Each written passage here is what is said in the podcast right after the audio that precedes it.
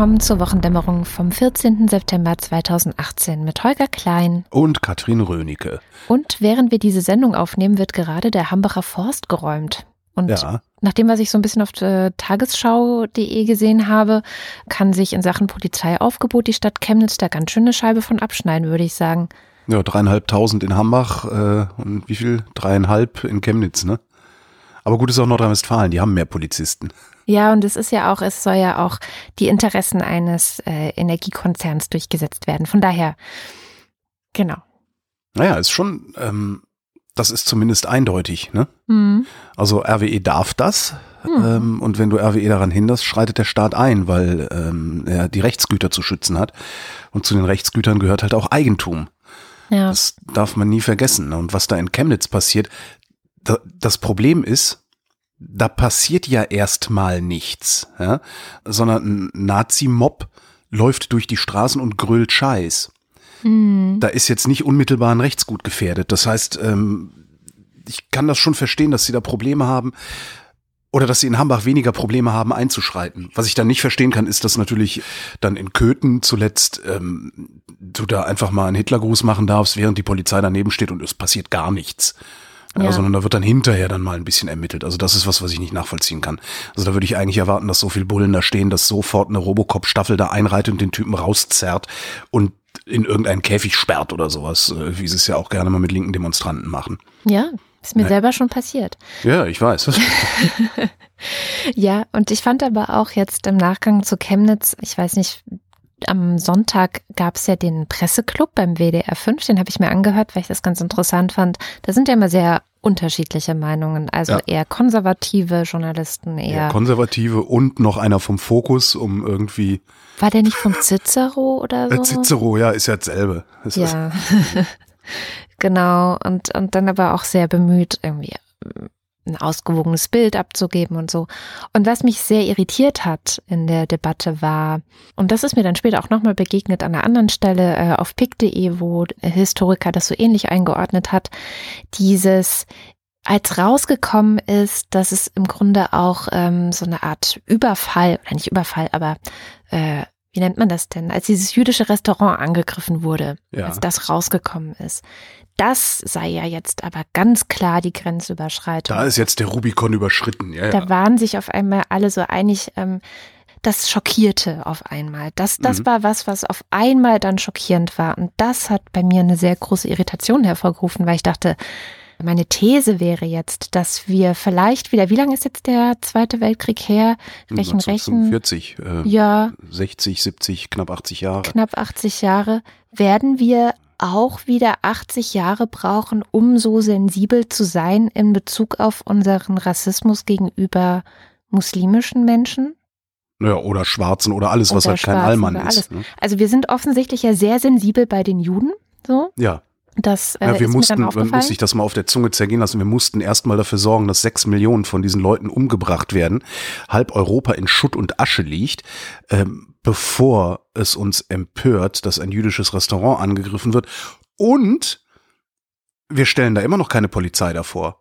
Und wenn man yeah. so Interviews mit dem Besitzer liest, der sagt, ja, jede Woche passiert hier was. Aber ich bringe das kaum noch zur Anzeige und wenn ich es zur Anzeige bringe, wird mir auch manchmal geraten, die Anzeige zurückzuziehen. Ja, wenn, das ist schon hart, ja. Wenn ihm nicht sogar geraten wird, das Restaurant zu schließen ne? und vielleicht woanders zu eröffnen.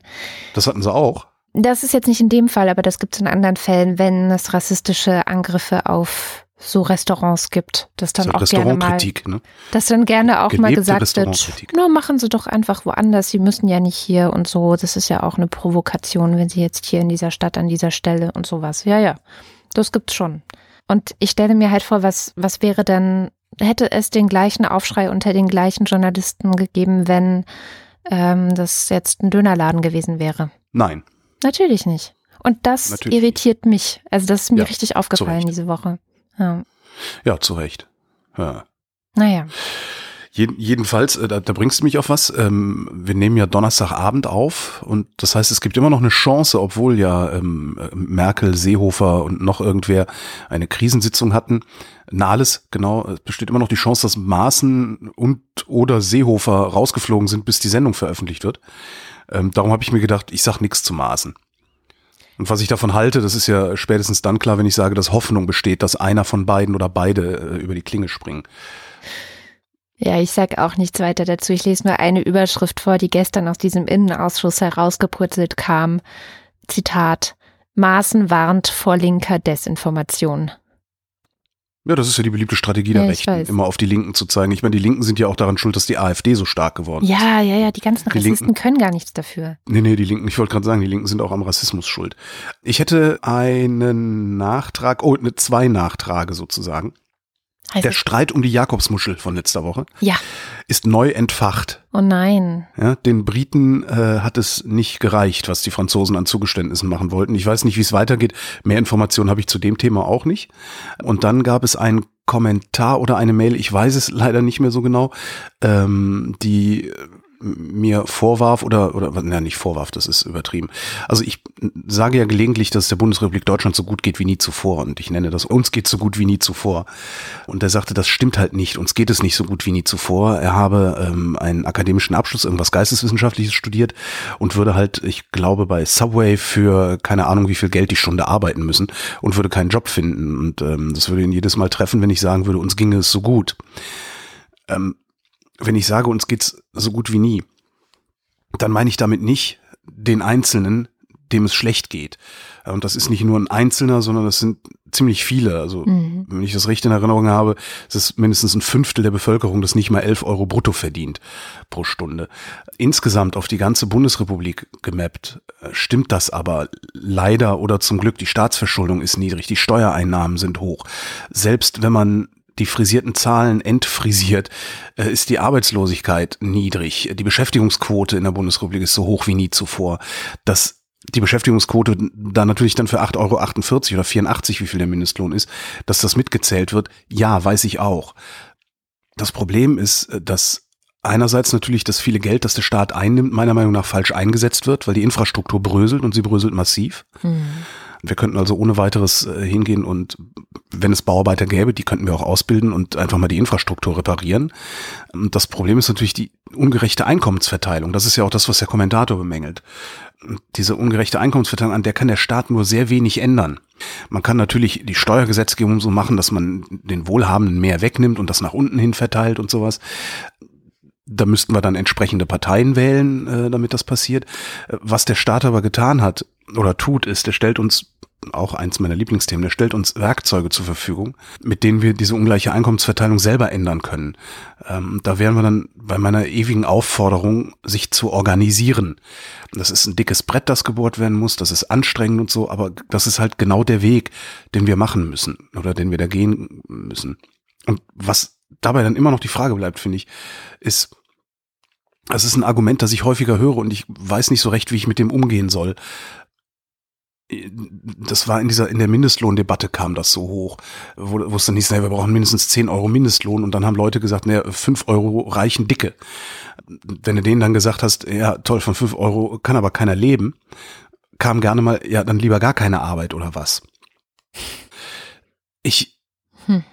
weiß immer nicht, wie würde es den Einkommensschwachen, wie würde es denen gehen, wenn heute 1998 wäre? Also würde, würde der 11-Euro-Mitarbeiter dann 11 Euro verdienen oder würde er weniger verdienen? Hätte er gar keinen Job? Ich, ich weiß es, ich weiß nicht, ob es darüber brauchbare Rechnungen gibt. Also ich habe da nichts gefunden, was das, diese Frage irgendwie zügig beantworten könnte. Ich, also, ich glaube, was eins der Probleme ist, die so wehtun, wenn du sowas sagst wie uns geht so gut wie nie, ist, dass es irgendwann so eine Art Entkopplung gab zwischen der Steigerung des Reichtums in diesem Land, also dass dieses Land immer reicher wurde und es immer mehr Wohlstand gab und so weiter, ist ja jetzt nicht der Punkt. Also eine Entkopplung zwischen dieser Entwicklung und der Entwicklung der Löhne der Leute, die ganz normal arbeiten. Du meinst äh, eine Entkopplung äh, zwischen, zwischen Arbeitseinkommen und Kapitaleinkommen? Naja, eine Entkopplung zwischen dem, was Leute tatsächlich bei ihrem Job verdienen, also Löhne, und ähm, dem, dem, der Steigerung des äh, Bruttoinlandsproduktes, glaube ich, ist da die einfache Zahl. Also man konnte naja, über Jahre hinweg sehen, dass beides irgendwie so stieg, ja. Und irgendwann ist das eine halt nicht mehr gestiegen, nämlich die Löhne. und das andere schon. Und da ist halt die Frage, warum. Na, das sind, das sind ja die Kapitaleinkommen. Also ja, das Bruttoinlandsprodukt steigt ja so mit diesen Das Bruttoinlandsprodukt steigt ja so prima, weil ich besonders viele Zinsen auf, äh, weiß ich nicht, das, das Mehrfamilienhaus in Berlin Mitte bekomme oder sowas. Dadurch äh, steigen ja meine Einkünfte, das ist, das ist äh, Wachstum und das wird da natürlich mit reingerechnet. Bevor es jetzt wieder Schimpfe gibt, du hast überhaupt gar kein Mehrfamilienhaus in Mitte, also nicht das. Nee, sonst würde ich, sonst würde ich hier keine Podcasts machen, sondern äh, irgendwo am Gardasee sitzen und ähm, so lange Aperol Spritz trinken, bis ich nicht mehr laufen kann. Und zwar jeden Tag. Hm. Nee, das, das, das ist halt das Wachstum. Und von diesem Wachstum sind genau. natürlich die, die, äh, vor allen Dingen die unteren Einkommen total abgehängt. Komplett. Das und wichtig. das ist, ja. glaube ich, das Schmerzhafte, dass man halt auch weiß, ja, stimmt schon irgendwie. Es gibt so eine Gruppe von Menschen, denen geht's immer besser und besser, die werden immer reicher und reicher. Ähm, aber irgendwie sind wir abgekoppelt worden. Und weißt du übrigens, warum das so ist? Nee, warum? Weil die SPD das damals so wollte. Hm. Ähm, Danke, die, Kapital, die Kapitalertragssteuer ist auch so eine Erfindung der SPD gewesen. Ja, du mhm. hast, wenn du Aktienvermögen hast und da Dividenden kriegst, zahlst du darauf einen festen Steuersatz von 25 Prozent. Das heißt, äh, selbst wenn du einen persönlichen Steuersatz von, keine Ahnung, 36 Prozent haben solltest, ist alles das, was du mit deinen Aktien verdienst, da zahlst du weniger Steuern drauf als all das, was du durch Arbeit verdienst was eigentlich der totale Wahnsinn ist. Äh, überhaupt Arbeit zu besteuern, ist der totale Wahnsinn. Ja. Also das würde ich, das, das würde ich auch komplett vom Kopf auf die Füße stellen. Ich würde auch sagen, ja gut, Kapitaleinkünfte besteuern wir hoch, Arbeitseinkommen besteuern wir niedrig. Mhm. Ja, aber Politik gegen Reiche, Mann. Also, was ich, was ich eigentlich sagen will, ist, auch wenn ich mich oft nicht so anhöre, ich denke die Armen und die Schwachen mit. Und zwar mache ich das aus alleine schon, also, also es ist im Grunde schon purer Eigennutz, wenn man so will, weil das könnte mich auch selbst treffen. Hm. Das ist, äh, weißt du, also ich bin lange nicht davor gefeit, irgendwie abzurutschen und äh, den Rest meines Lebens, keine Ahnung, äh, was macht man denn, in der Securitas-Uniform vorm Einkaufszentrum zu stehen oder sowas. Wenn es überhaupt ähm, so gut läuft. Also ich meine, es Wenn es ja überhaupt auch, so gut läuft. Naja, genau. ich meine jetzt, es kann ja auch diese ganzen Sachen, die wir immer keiner von uns auf dem Schirm hat, sind ja gesundheitliche Dinge, die über einen hinein hereinbrechen können und auf einmal kannst, kannst du nicht mehr mehr in der Securitas und Unterhose wollte ich jetzt irgendwie sagen. Unterhose, eine Securitas Unterhose vom Einkaufszentrum. Dann komme ich in die Klapse, da gibt es wenigstens eine warme Mahlzeit. Ja, das stimmt. Ja, das wollte ich auch nur. Da musst du dich um sowas auch alles gar nicht mehr kümmern. Das stimmt. Eigentlich wollte ich das nur kurz gesagt haben, weil ich weiß, dass ich oft diesen so, so, so einen abgehobenen Eindruck mache. Ich verstehe mich selbst aber überhaupt nicht so. Jetzt müsstest du sagen, wer da das falsche Bild von mir hat. Dafür kenne ich dich wiederum zu gut, aber ich weiß, dass du manchmal so klingst. Nennen wir es mal so. Es gibt eine gute Nachricht genau zu diesem Thema. Ich hoffe zumindest, dass es eine gute Nachricht ist. Und zwar war heute in der Zeit ein großer Teil zum Thema zehn Jahre Finanzkrise. Das geht ja auch gerade überall rauf und runter. Also jede mhm. Menge Podcasts gibt es dazu, die ich gehört habe. Und es gibt Sendungen im Fernsehen dazu und, und, und. Da kann man sich sehr viel informieren. Und in der Zeit war heute ein Interview mit Gerhard Schick. Und ich bin schon immer, muss ich sagen, ein großer Fan von Gerhard Schick gewesen. Das ist nämlich ein grüner Bundestagsabgeordneter. Noch. Du hast ja nie gehört. Was? Ja, ich natürlich, aber das, das ist ja immer das Phänomen. Das Robert Habeck-Phänomen. von diesen, von den coolsten Leuten, die es gibt, hat man oft noch nie gehört. Hm. Das finde ich auch total oft auf Twitter. Es gibt ja so Leute, die wir, du und ich zum Beispiel, als Journalistenkollegen kennen und schätzen und wissen, was für eine unglaublich gute Arbeit die machen. Mhm. Und dann haben die auf Twitter 200 Follower oder so. Das sehe ich total oft. Das sehe ich echt total oft, aber die haben halt auch keine Zeit für den Scheiß, ja. Das muss man halt auch mal sagen. Jedenfalls Gerhard Schick, grüner Bundestagsabgeordneter, beschreibt darin, warum er den Bundestag verlässt, nämlich um eine Bürgerbewegung Finanzwende zu gründen. Ach komm. Ach komm. Noch eine Bewegung? Ja, aber eine Wie soll echte, die heißen? Abstehen, anstehen. Nee, die heißt Bürgerbewegung Finanzwende. Okay, Entschuldigung. Und ihm geht es wirklich darum, es ist auch parteiübergreifend. Es ist auch, er sagt, er hat nicht vor, eine neue Partei zu gründen und so. Das ist mhm. ganz witzig. Er geht sagt da auch, Sarah Wagenknecht auch. Geht da auch direkt auf diese Kritik ein, sondern ähm, es ist auch mit Unterstützung zum Beispiel der Hans-Böckler-Stiftung und es stehen also wirklich, ähm, ich sag mal, renommierte Institutionen sogar dahinter. Es ist aus jeder Partei außer der AfD jemand mit dabei in den Gremien. Und Ihm geht es im Grunde darum, dass dieses ganze Thema Finanzen und Wirtschaft einfach stärker in der Öffentlichkeit diskutiert wird. Ich zitiere mal einen Satz aus dem Interview, den ich sehr, sehr schön fand. Das Problem bei der Finanzmarktregulierung ist doch, dass dieses Thema auf den ersten Blick sehr kompliziert klingt und deswegen wird öffentlich viel zu wenig darüber diskutiert. Nehmen Sie den Cum-Ex-Skandal. Diese Republik hat über Monate darüber diskutiert, ob Asylbewerber eine Barauszahlung in kleiner Höhe bekommen sollen oder ob man ihnen die Dinge des täglichen Bedarfs als Sachleistung direkt in die Hand gibt. Aber es gab keine einzige Talkshow zum größten Finanzskandal in der Geschichte dieser Republik. Und genau das will er halt ändern. Und ich kenne ihn halt wegen der Grünen und so und ich kenne ihn als einen der besten Finanz- und Sozialpolitiker, der mir je begegnet ist. Und ich habe da sehr große Hoffnungen und ich habe mich gleich bei seinem Büro gemeldet und ich habe für nächste Woche ein Interview mit ihm. Also von daher bringe ich oh, da noch das heißt, ein bisschen mehr mit. Nächste Woche können wir uns zurücklehnen, dann gibt es ein genau. langes Interview mit dem Herrn. Ja, da, da würde mich dann, aber das werden wir dann ja vielleicht erfahren, äh, interessieren, wie er das anstellen will, weil der muss ja auch dann irgendwie die Aufmerksamkeit und das Wohlwollen von Sandra Maischberger und Konsorten mhm. äh, bekommen, damit sein Thema auch in die Talkshow eingeladen wird. Genau. Ich, ich hoffe, verstehe sowieso nicht, wo diese Redaktionen die Relevanz ihrer Themen herholen, mhm. ehrlich gesagt.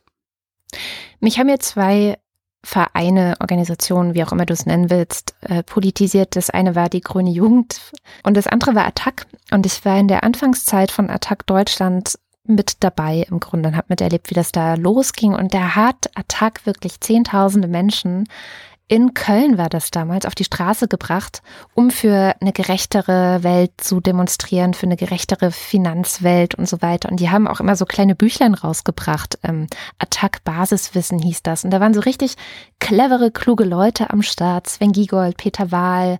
Mhm. Und das war so ein bisschen, da hatte ich dir eine große Hoffnung, weil deren Ziel war auch so ein bisschen die ökonomische Alphabetisierung der Gesellschaft voranzutreiben und das wirklich allen, ja, so alle mitzubilden und alle mitzunehmen. Und es hatte sehr, sehr viel Energie am Anfang. Und dann kamen irgendwie so komische linke Spinnergruppen, die immer irgendwann kommen und haben das so verwässert. Außer wenn die Rechten und, kommen, ne? Ja. ja, und haben das so verwässert und so und, und irgendwie hat sich Attack dadurch leider so für mich zumindest, ich will jetzt niemanden hier zu nahe treten, der vielleicht noch bei Attack ist, ähm, so im, im, im Sande verlaufen.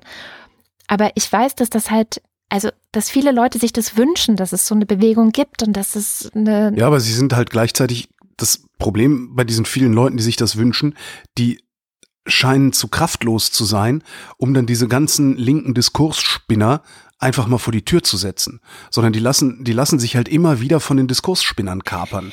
Aber ich habe die Hoffnung, wenn da wirklich Leute auch von der CDU und von der FDP dabei sind, und das ist ja so, dass dann diese linken Spinner sagen werden, öh, da gehen wir nicht hin, da sind welche von der CDU und von der FDP dabei, weißt du? Also da sind sie ja dann wieder zu sektiererisch, um sich auf sowas dann einzulassen. Hm.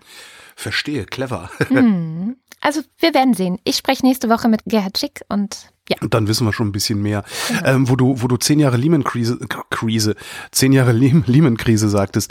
Ähm, es gibt einen sehr schönen Twitter-Account. Real-Time Crisis heißt der. TB, TBTF Live, also Too Big to Fail Live. Ähm, der twittert in Echtzeit, was da gerade passiert. Also heute vor zehn Jahren sozusagen. Kann ich nur empfehlen. Kann man dann immer mal in der Timeline gucken, äh, wie da gerade Shit the Fan Hits oder Shit, ja, ne? Du weißt schon, wie die Scheiße in den Ventilator spritzt. Übrigens hat diese ganze Krise, ähm, ich weiß gar nicht, wer es ausgerechnet hat, habe ich mir nicht notiert, sondern auch nur im Vorbeigehen gelesen. Ähm, jeden, jede Familie in Deutschland, ich weiß nicht, wie die das berechnen. Ich glaube, jede vierköpfige Familie oder sowas, also vermutlich pro Haushalt oder sowas, 3000 Euro gekostet. Also diese Bankenretterei mit ihren, ich glaube, knapp 70 Milliarden werden das sein am Ende, wenn äh, das Ding durch ist. Mhm. Schon krass noch was Schönes. Äh, und zwar hat äh, der Holger den Überblick verloren. Die EU, das finde ich eine eigentlich ganz gute Nachricht, was heißt eigentlich, es ist eine sehr gute Nachricht, ähm, hat ein EU-Strafverfahren gegen Ungarn eingeleitet. Und zwar gab es einen Bericht einer niederländischen Politikerin oder Berichterstatterin heißen die ja immer.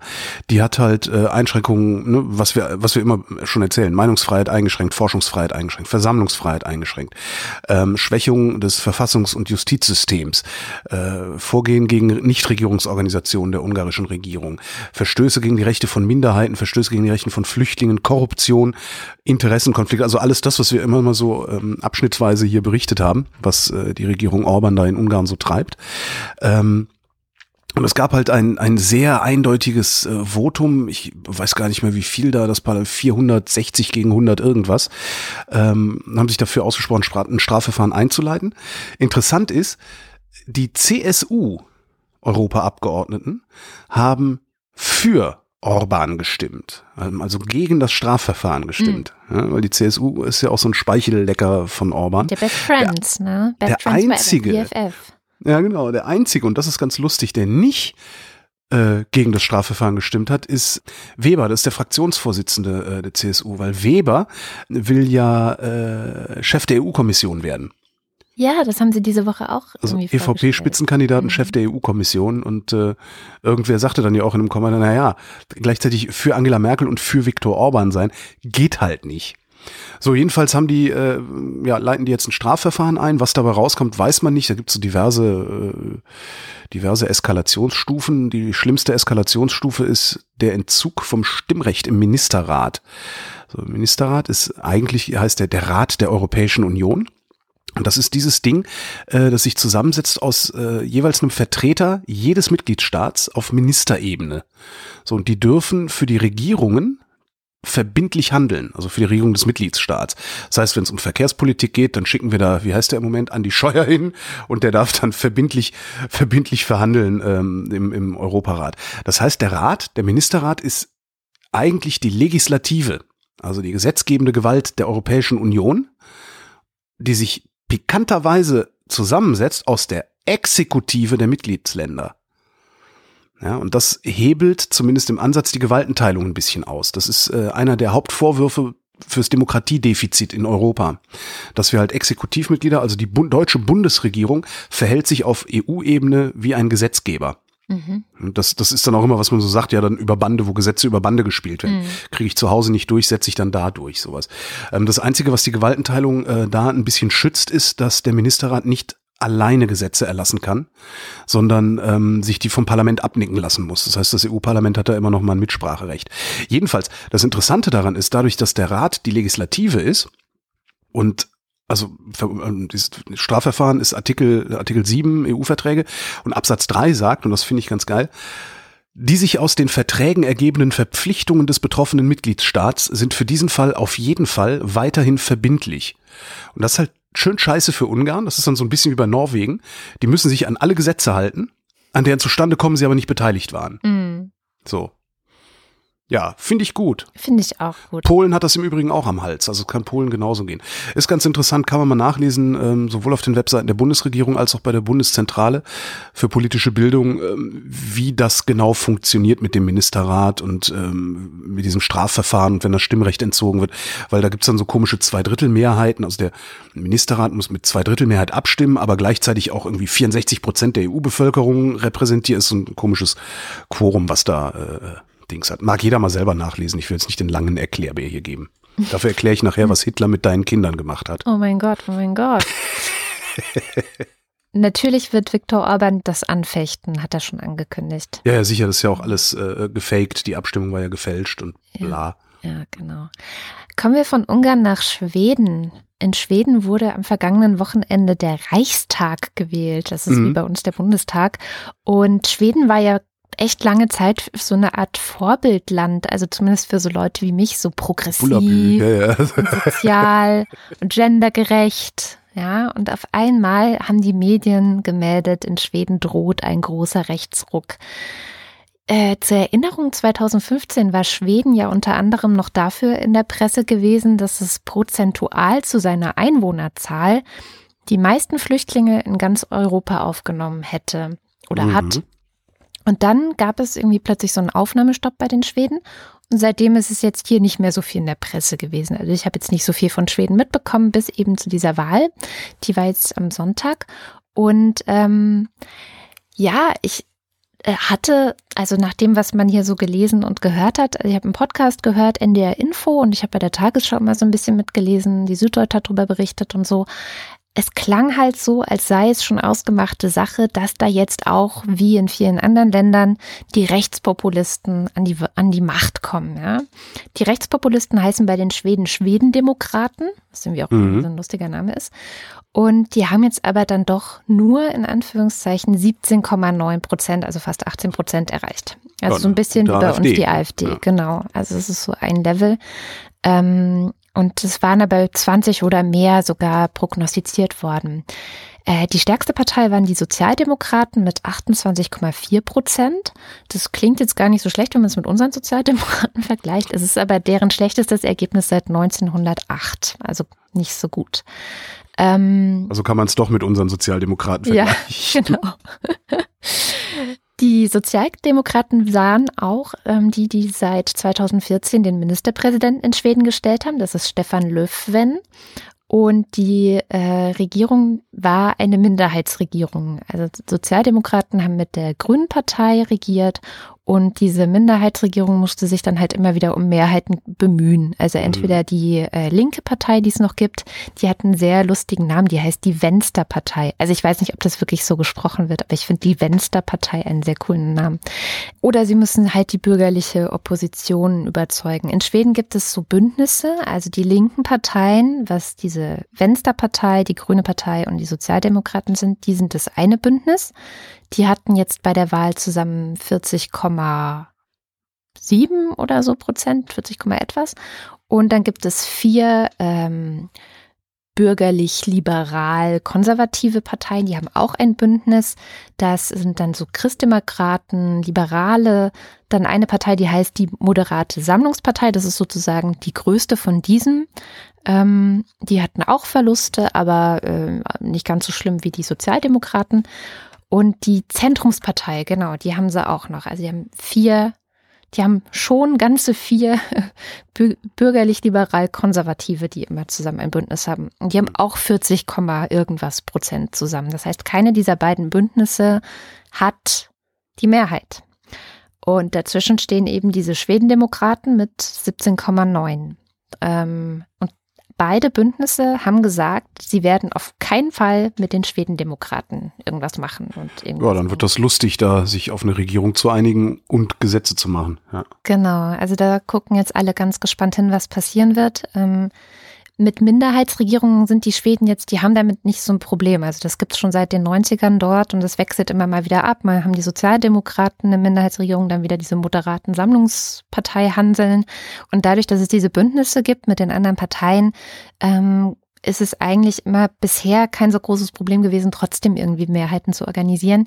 Jetzt müssen sie das wahrscheinlich aber über die Bündnisse hinweg machen. Das heißt, sie müssen irgendwie gucken, dass sie neue Allianzen und neue äh, Bündnisse oder was auch immer miteinander schließen. Ja, ja und so ein bisschen wie in den. Hm?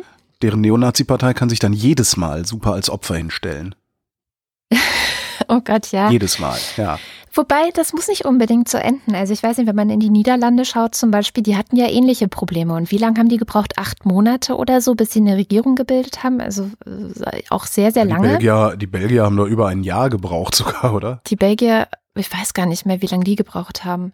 Und in den Niederlanden, da gab es ja auch dieses äh, Wilders und der Rechtsruck und ne, ne, ne.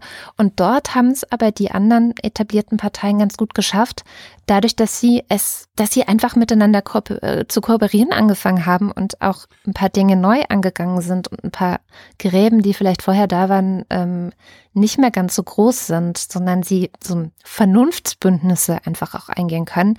Dadurch ist der Wilders und seine ganze rechte Mischpoke nicht mehr so sichtbar und findet einfach nicht mehr so viel statt und hat auch Prozente verloren. Also das hoffen die Schweden jetzt, dass sie das vielleicht auch irgendwie hinbekommen.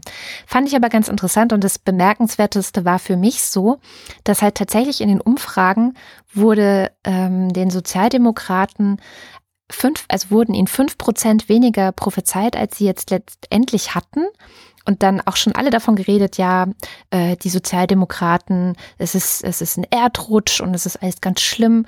Und auch hier in den deutschen Medien wurde im Grunde darüber berichtet, als sei die Wahl schon gelaufen und die Rechtspopulisten hätten schon irgendwie fast die Mehrheit und die Sozialdemokraten sind schon komplett im Arsch und so. Und ganz so schlimm war es dann halt aber am Ende doch nicht, ja. Und das, das, das hat mich auch, da habe ich auch gedacht, manchmal tun wir Medien, ich nehme mich da jetzt gar nicht raus, wir machen manchmal auch das Drama schon, bevor das Drama wirklich passiert ist. Und das halte ich auch für eins der wesentlichen Probleme hier. Es kam ganz schön in diesem ähm, Podcast NDR Info zu dem Thema Schweden und Wahl in Schweden und so raus. Da hat auch einer gemeint, naja, dass die Rechten hier so stark sind, liegt daran, dass wir eine Medienlandschaft haben, die nur noch aus Eilmeldungen besteht und ja. nur noch aus total das muss halt knallen. Also wenn es ja. nicht knallt, äh, kommt nichts. Also dieses nur noch Gefühle, nur noch Emotionen ansprechen und schnell, schnell, schnell, schnell, schnell. Und die Politik ist total gehetzt durch diese Art und Weise der Berichterstattung und reagiert auch nur noch und hat Angst, irgendwas falsch zu machen und dann einen Skandal auszulösen und so.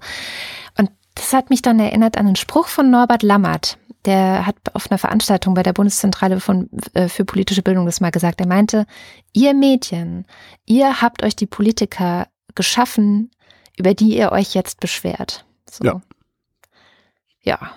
So viel zu ja. Schweden. Also da ist ziemlich vieles ziemlich ähnlich wie bei uns. Und das fand ich ein bisschen, es hat also bei uns nicht nur mit den Ostdeutschen zu tun, weil sowas gibt es in Schweden gar nicht. Es ist ein allgemeines Phänomen. Ja, das hat, ja, weiß ich, das hat was mit Besitz, hat, womit hat das, ist ja immer noch die Frage, womit hat das eigentlich was zu tun? Mit Besitzstandswahrung. Also die Schweden haben viele Flüchtlinge aufgenommen, die haben mit Sicherheit auch den einen oder anderen Übergriff gehabt. Mhm. Ich habe überhaupt keine Ahnung, was in Schweden los ist. Aber ist mit Sicherheit auch so, dass es sich, dass sich äh, ein, eine äh, Pressemappe zusammenstellen lässt, aus der hervorgeht, dass es sehr viel Kriminalität gibt, die es ohne die äh, Flüchtlinge nicht geben würde. Mhm. Ähm, und dann gehen halt solche Diskussionen los. Ne? Das Problem ist, dass Nur. die einen Reformstau haben dort. Also die haben Probleme neue Lehrer zu finden. Die haben Probleme, genügend Polizisten bereitzustellen. Dadurch entsteht in manchen Bereichen, gerade in den Großstädten, ein Kriminalitätsproblem. Da kann man dann wieder sagen, also kann man dann wieder aufdröseln und sieht, ah ja, das hat teilweise auch mit Migration zu tun, dieses Kriminalitätsproblem. Eigentlich hat es damit zu tun, dass es zu wenig Polizisten gibt, aber mh, hm, schiebt man es lieber auf die Migranten. Ist nee, die einfacher. Polizisten sind ja so wenige, weil die die ganzen Flüchtlingsheime bewachen müssen. Ja, ja, genau. Zack, also, Problem gelöst. Es sind halt, es sind halt wirklich sehr ähnliche Debatten und auch wirklich mhm. sehr ähnliche so Infrastrukturprobleme und Reformprobleme, die wir auch haben. Ja, und es sind vor allen Dingen keine lösungsorientierten Debatten. Also es ist ja, das ist ja das, was mich auch immer so stört, dieses man kann das ja so schön festmachen an, an, diesem, an diesem berühmten Satz, wir schaffen das. Ähm, wenn die Energie, die in das Tröten, wir schaffen das nicht, wir schaffen das nicht, wir schaffen das nicht geflossen ist, in die Beantwortung der Frage geflossen wäre, wie, wie schaffen wir es denn? So, wir schaffen das, dann gucken wir jetzt mal, wie wir es schaffen. Wenn die Energie da reingeflossen wäre, hätten wir heute weniger Probleme. Davon hm. bin ich sehr überzeugt. Naja. Da gucken wir mal nach Den Haag. Mhm. Ähm, erinnerst du dich an den Namen John Bolton?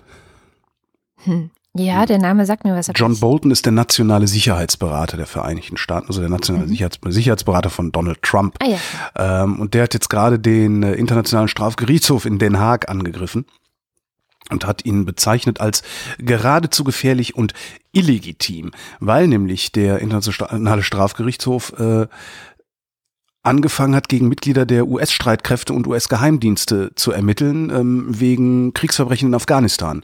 Ne, wir erinnern uns, äh, äh, Folterknäste, Waterboarding, Schlafentzug und sowas alles.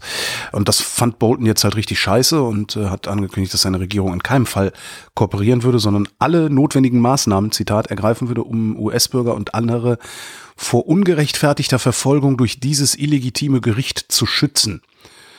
Ja. Für uns ist der ICC, also der Internationale Strafgerichtshof, mit all seinen Zielen und Absichten bereits tot. Jetzt könnte man mal gucken, was wow. die Ziele und Absichten dieses, dieses Internationalen Strafgerichtshofs sind. Ziele und Absichten sind die globale Ahndung von Kriegsverbrechen, Völkermord und Verbrechen gegen die Menschlichkeit. So, und wenn man dann guckt, was Bolton sonst so erzählt, das ist jetzt die oberflächlichst mögliche Recherche, die ich da angestellt habe. Der hat schon Bill Clinton davon überzeugen wollen, Saddam Hussein anzugreifen.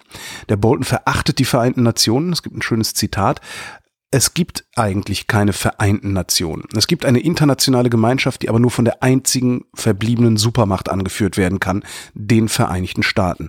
Bolton hätte gerne, dass weltweit Privatleute Schusswaffen tragen dürfen.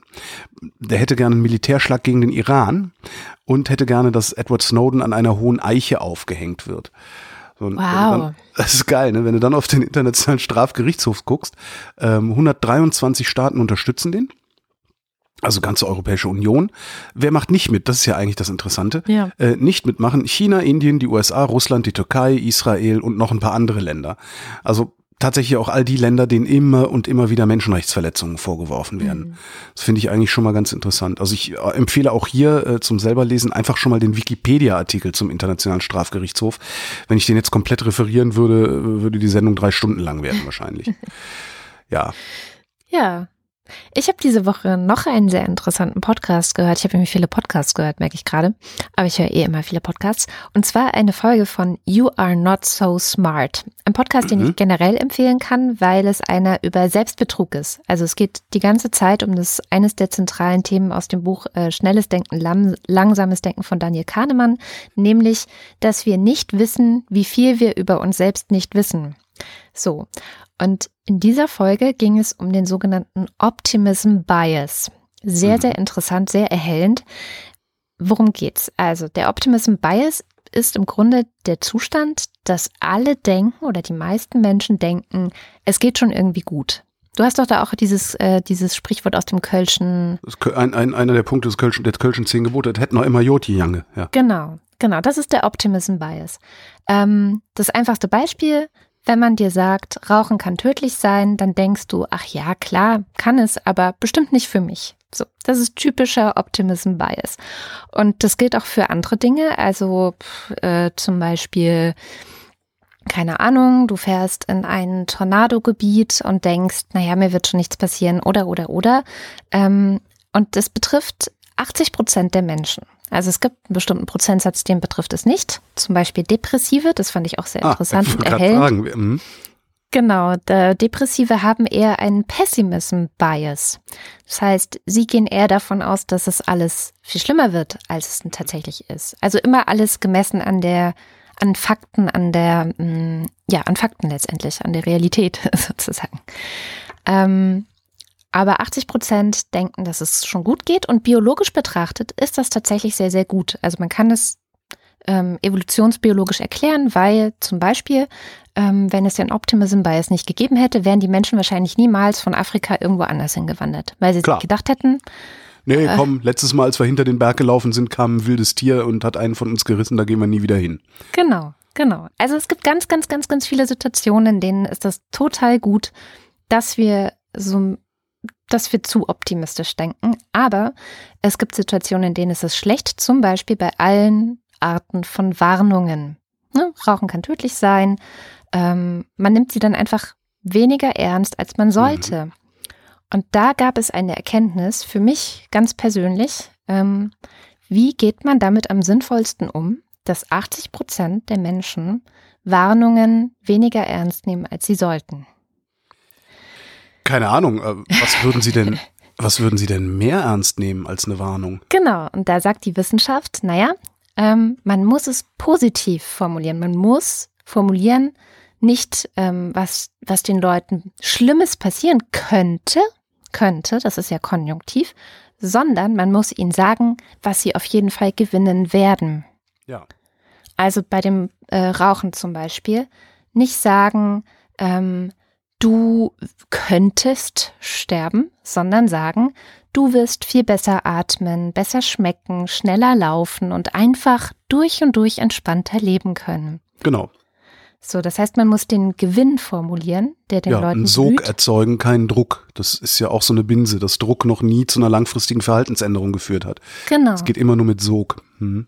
Und halt nicht die Gefahr. So. Und dann habe ich mir überlegt, weil wir ja in den letzten vielen Sendungen sehr viel über Klimawandel gesprochen hatten, wie könnte man es da denn schaffen? Und mir ist leider irgendwie nichts Besseres eingefallen bisher als, hey, voll cool, wir könnten unseren Kindern eine Welt hinterlassen, in der sie leben können. Zu abstrakt. Ist das nicht ein super Gewinn? Ja, ist es aber zu abstrakt. Ja. Ich habe auch gedacht, so, okay, ich muss noch ein bisschen üben. Ich ratter noch mal so ein bisschen, weil wir schon wieder am Ende der Sendung angekommen sind, habe ich so das Gefühl. Ich ratter noch mal schnell runter, was ich noch hab. Die türkische Notenbank hat die Zinsen erhöht und zwar von 17,75 auf 24 Prozent. Ähm, damit hat keiner gerechnet. Also internationale Experten haben gedacht, ja, 22 werden sie machen. Und dann ist ja auch noch äh, Erdogans, ist es Schwiegersohn, glaube ich, ich man, weiß gar nicht mehr welcher. Jedenfalls hat Erdogan ja einen Verwandten zum Zentralbankchef gemacht und alle haben gedacht, ähm, Erdogan würde verhindern, dass die Zentralbank die Zinsen erhöht. Hat er aber nicht. So, jetzt ist immerhin, äh, die Lira hat ein bisschen aufgewertet, ähm, also gegenüber dem Dollar um fünf Prozent, was jetzt nicht unbedingt toll, also das ist schon gut, aber es ist nicht so gut, weil seit Jahresbeginn äh, hat es auch um 40 Prozent abgewertet. Ähm, Verbraucherpreise um 17,9 im August gestiegen, also fast 18 Prozent Inflation.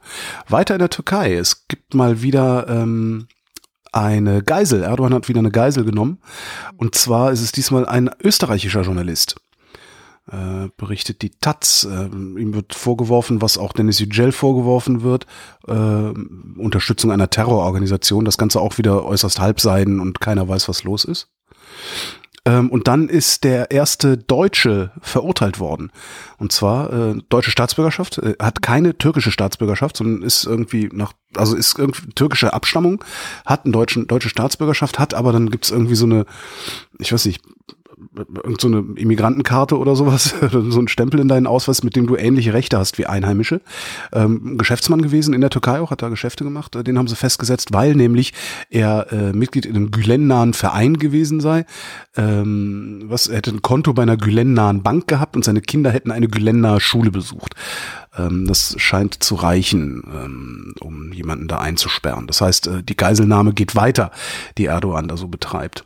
Das hätte ich jetzt auch nicht gedacht. Ich hätte gedacht, dass er jetzt, wo seine Wirtschaft so am Boden ist, ein bisschen vorsichtiger wird, wie er vor allen Dingen mit EU-Bürgern umspringt, weil wahrscheinlich, weiß gar nicht, ob die Russen ihm noch Geld geben, aber wahrscheinlich ist er dann früher oder später auf uns angewiesen.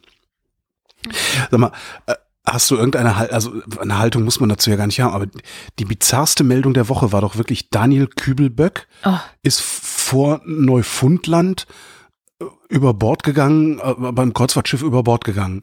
Mhm. Also ja, ich weiß überhaupt nicht, wie ich mich dazu verhalten soll. Ich, ich, ich das darf doch nicht wahr sein.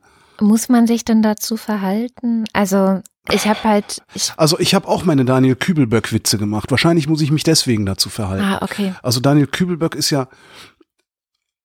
das war ja sein überhaupt Job. die jungen Leute heutzutage? Weiß ich gar nicht. Aber es, es war ja im Grunde Daniel Kübelböcks Job. So, so, ja, dass man sich über ihn lustig macht. Das war ja sein Job irgendwie in dieser, in dieser komischen Mediengesellschaft, in der wir sind, in dieser 15 Minutes of Fame äh, Ökonomie, in der wir leben. Und da gibt's halt Leute, die haben den Job, sich zum Affen zu machen. Und das hat Daniel Kübelböck gemacht. Und was ich halt so schrecklich fand, war, ähm, dass das so in sein Privatleben reingeschwappt ist und das jetzt irgendwie so das das halbe Internet völlig gehässig auf dem rumhackt, äh, endlich ist er weg und, und, und was weiß ich was für ein Scheiß. Die genau. Bildzeitung da mehrfach irgendwelche komische äh, Vermutungsberichterstattung macht und so tut, als, weißt du, ja, der hat ja mal Frauenkleider angehabt und soll auch aggressiv gewesen sein. Hat das was miteinander zu tun? Also, ja, es ist. Ah, das, darum, also es hat mich aus irgend, auf, auf irgendeine ganz seltsame Weise hat es mich berührt, obwohl mir Daniel Kübelberg immer scheißegal war, seit Jahren schon. Aber irgendwie hat mich das berührt. Also, weil, ich meine, du es gehst so nicht. Es ekelt einen halt. Also mich ekelt das halt, wie die Leute abgegangen sind. Ich hab's Ach so, nee, das meine ich, dass der über Bord Ach gegangen so. ist, meine ich. Also, so. weil du gehst ja nicht freiwillig und, und aus, oder aus Versehen auf so einem Kreuzfahrtschiff über Bord. Die Dinger sind ja gesichert. Ja, natürlich war das also, Suizid. Also, krass, finde ich das. Naja, aber Leute. Ich finde das krass. Ja. Es ist, es ist auch krass, aber ich weiß auch nicht. Jetzt bin ich mal tatsächlich die Eis, das eiskalte Biest in dieser Sendung. Ja, schlimm bist du, schlimm. Und ich kann dir auch sagen, warum das so ist. Warum? Wegen Adolf Hitler. wunderschöner äh, länglicher Artikel in der Zeit, ähm, der ein bisschen spekuliert. Äh, also es geht, es ist nur eine Theorie, die, ähm, die, die da geäußert wird. Äh, die Hypothesen aus der Theorie sind allerdings überprüfbar. Äh, und die Theorie äh, baut auf auf einem Buch, das 1934 veröffentlicht wurde. Und dieses Buch heißt Die deutsche Mutter und ihr erstes Kind. Mhm. Ähm, Im Nationalsozialismus Erziehungsgrundlage äh, und darin wird empfohlen, die Kinder möglichst bindungsarm aufwachsen zu lassen. Wenn das Kind weint, lass es schreien. Ja. Übermäßige Zuwendung sei zu vermeiden. So, und jetzt ähm, gibt es äh, eine zunehmende Community von Wissenschaftlern, die äh, fürchten, dass bei, dass das bei den betroffenen Kindern zu einer Bindungsstörung geführt hat, mhm. die jetzt von Generation zu Generation weitergegeben wird. Ja. Was ich eine total spannende äh, Theorie finde. Und das würde halt auch super passen. Absolut. Weil also in die hatten, da hatten wir jetzt irgendwie, ich weiß gar nicht, irgendwann die Woche haben wir da beim, beim Wein drüber gesprochen, dass wir uns ähm, in einer nicht freiheitlich-demokratischen Gesellschaft befinden, sondern vielmehr in einer postnationalsozialistischen Gesellschaft. Ja. Da würde das reinpassen in diese, in diese Annahmen. Fand ich total spannend. Auch äh, dringende Leseempfehlung. Ist ja also, übrigens also zum Beispiel in der DDR noch auch eine Anweisung gewesen an Mütter, dass sie also nicht dass sie ihre Kinder schreien lassen sollen. Und es gibt bis heute Bücher. Ja. Dieses äh, jedes Kind kann schlafen lernen, die das genau. Ja, das genau. Das zitieren sie auch. Ja. das, das, das nehmen sie da auch. Immer abgelehnt. Ja. Ey, das ist so grausam alles. Also das ist auch, ähm, ich glaube, da ist, ist, die Neurowissenschaft sogar schon seit Jahren auch dran, dass sie da eigentlich äh, dem so ein bisschen auf die Spur kommen, dass das nicht gut ist und dass das Kinder und dann später Erwachsene wirklich lange, lange, lange beeinflusst. Und ja. Naja. Ja, fand ich, fand ich krass. Also finde ich krass, muss ich mal lesen, weil das ja. bestätigt absolut meine Theorie, dass wir heute immer noch verkorkst sind von dieser Zeit und dass sich das immer weitergegeben hat. Ja. Ja. Noch eine gute Nachricht, dann halte ich aufs Maul, obwohl ich noch viel zu erzählen hätte, vor allen Dingen zur Bahn. Äh, die gute Nachricht, die ich mitgebracht habe, lautet, letzten Mittwoch haben die Ryanair-Piloten mal wieder gestreikt. ich finde es ja geil. Und damit sind wir auch schon wieder am Ende der Sendung. Und wie immer am Ende der Sendung widmen wir uns zwei ganz besonderen Menschengruppen. Ihr wisst, die Wochendämmerung ist Hörerinnen finanziert und wenn ihr uns unterstützen wollt, dann schaut doch mal vorbei auf wochendämmerung.de slash spenden. Und ganz besonders Knorke unterstützen uns der Fanclub und die Ultras und deswegen lesen wir deren Namen am Ende unserer Sendung vor und beginnen mit den Ultras. Marc Bremer, Oliver Burkhardt, Reto Di Giotto Isolabella, Roger Eberling, Christopher Etzel, Erik Fröhlich, Benjamin Harnack, Nico Hebel, Norman Holz, Adrian Hönig, Katharina Hüll, Caro Janasch, Matthias Johansen, Dennis Klein, Moste Techi, Rolf Lühring, Dominik Neise, Robert Reyer, Michael Salz, Jörg Schickis, Andreas Schreiber, Roman Schlauer, Joachim Urlass, Lars von Hofhunold, Lars Wagner, Bernd Wehmüller, Christian Wenrich, Justus Wilhelm. Und weiter mit dem Fanclub Jonas Aust, Johannes Bauermann, Miriam Bechtle, Florian Beisel, Andreas Bockisch, Alexander Bonsack, Jan Böske, Birgit Bülow, Felix Bültmann, Hans Damhorst, Christoph Dierberg, Markus Dietz, Jan-Peter Drechsler, Elina Eickstedt, Sebastian Flügge, Oliver Förster, Tamino Frank, Hagen Franz, Wolfgang Fröhlich, Ralf Gerst, Anne Gesch, Anja Klage, Burkhard Gnivos, Benjamin Großmann, Dorian Grunewald, Jan Heck, Christoph Henninger, Tobias Herbst, Fabian Hömke, Andreas Jasper, Philipp Kaden, Arndt J. Kästner, Kai Kramhöft, Markus Krause, Stefan Krause, Magali Kreuzfeld, Thomas und Corina, Oliver Kulfink, Michael Lammertz, Clemens Langhans, Sebastian Lenk, Florian Link, Heiko Linke, Sabine Lorenz, Ines und Mike Lüders, René Ludwig, Thorsten Lünenschloss, Martin Meschke, Robert Meyer, Klaus Mitschka, Johannes Möller, Johannes Müller, Anna Neubauer, Oliver Paulsen, Gregor Pich, Josef Porter, Thilo Ramke, Frank Rehme, Christian Rohleder, Pia Römer, Maurice Rossard, Sven Rudloff, Ruth Rutz, Jürgen Schäfer, Christina Schönrock, Jens Sommerfeld, Marie Stahn, Christian Steffen, Ines und Tina, Martin Unterlechner, Bibi und Tina haben uns. Entschuldigung. Andrea Vogel, Jannik Völker, Nies Wechselberg, Linda Wendisch, Michael Wesseling, Maren Wilhelm, Markus Wilms, Tobias Wirth, Luisa Wolf, Stefan Wolf, Christopher Zelle. Und Uwe Zieling. Vielen herzlichen Dank. Ja, auch von mir vielen herzlichen Dank. Äh, fängst du eigentlich langsam, solltest du vielleicht auch mal anfangen zu pitchen am Ende, damit die Leute nicht so lange zuhören müssen, oder? Zu das werden dir immer mehr Namen. Ja, schneller laufen lassen. Ach so, ja, kann ich mal machen. Kann ich echt mal machen. Genau.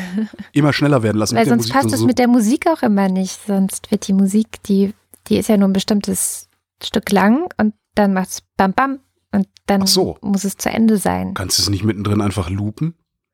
Na, ich mache die Musik so laut, das würde man merken. Sicher?